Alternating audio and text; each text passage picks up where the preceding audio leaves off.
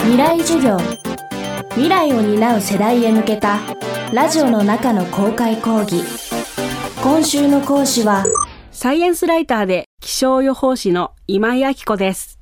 未来授業今週は真夏に楽しむ天気講座というテーマでお送りします。関東をはじめとした日本の広い地域で今年の梅雨はかなり短いものになりました。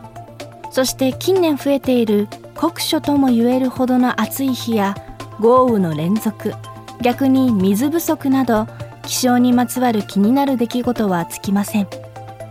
もし今のような状況が続くともっとうんざりするようなことが考えられるといいます。果たして未来日本はどんな気象現象が起こるのでしょうか。気象予報士の今井明子さんに伺ってみました。未来授業4時間目。テーマは未来の天気予報。環境省で2100年未来の天気予報という動画がありまして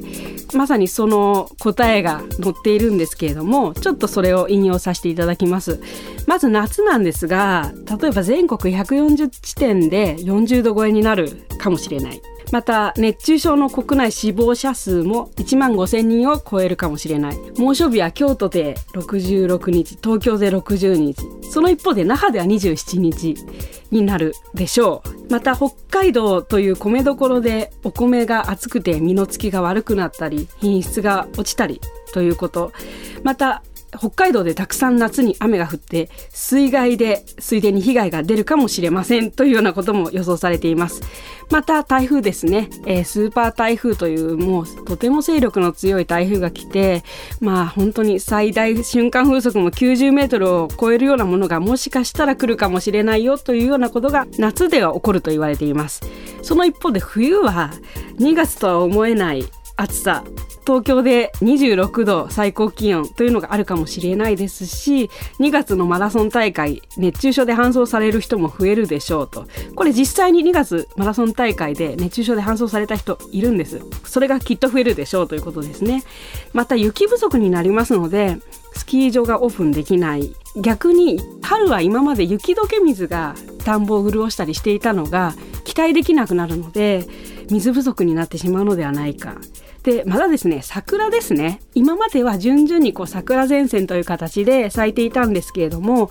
これがですね全国ほぼ一斉に開花するとかあとは桜ってこう咲く前にちょっと冬の寒さで休眠を打破しないとうまく咲かないというふうに言われてるので寒さが足りずに開花しなかったりとかあとはダラダラダラっと咲いてダラダラダラっと散ってくから満開にならない状態になってしまうかもしれないだろうとそんなこともちょっとこの2100年未来の電気予報では言われていますね。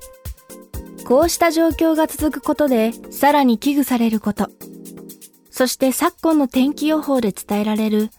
数十年に一度という表現についてどう捉えればいいのか伺いました。やはり気温は全体的に上昇傾向になっています。また降水量も増加傾向です。これは気温がやはり上昇するとそれだけ空気中に含むことのできる水蒸気量が増えてしまうので雨の量も増えるということで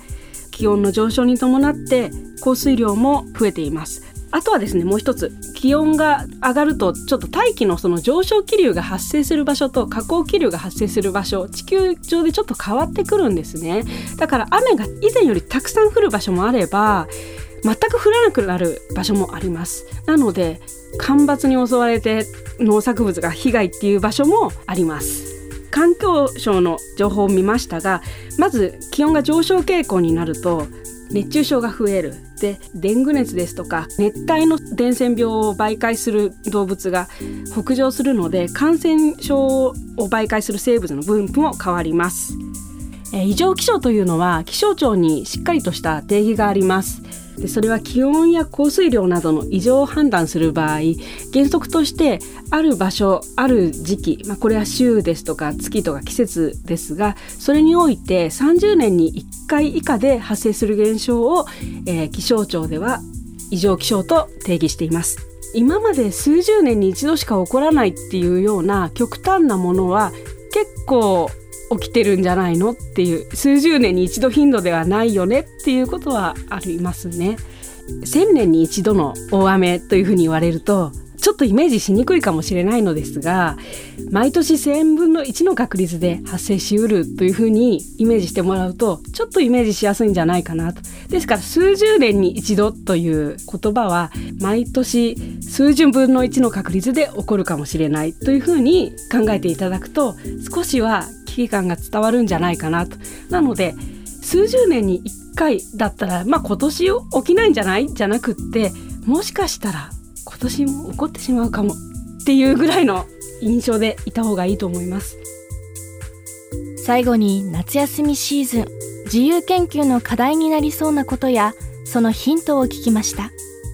えー、皆さんにはぜひ空を眺めてもらいたいなと思います昔から結構天気にまつわることわざというのがあるかと思います。例えばですね太陽の周りに傘が出ていると天気が下り坂ですとか飛行機雲がなかなか消えないと天気が下り坂とかこういうちょっと雲とか空にまつわることわざって結構当たるものなんです。でちゃんと気象学的な理論でも説明することがあって空を見てあれ？空がこんな風になってるから次の天気どうなるのかなっていうのをちょっと予想してみると面白いですしあとは夏場になると、まあ、急にその積乱雲が発達して大雨が降ったり雷が鳴ったりということが増えますのでこの空模様をこまめにチェックするというのは非常に防災上も役に立つことなので太陽を直接見ないということにだけ注意してもらって空を見上げることを習慣づけてもらうととってもいいのではないかなと思います。未来授業。今週の講師はサイエンスライターで気象予報士の今井明子さん。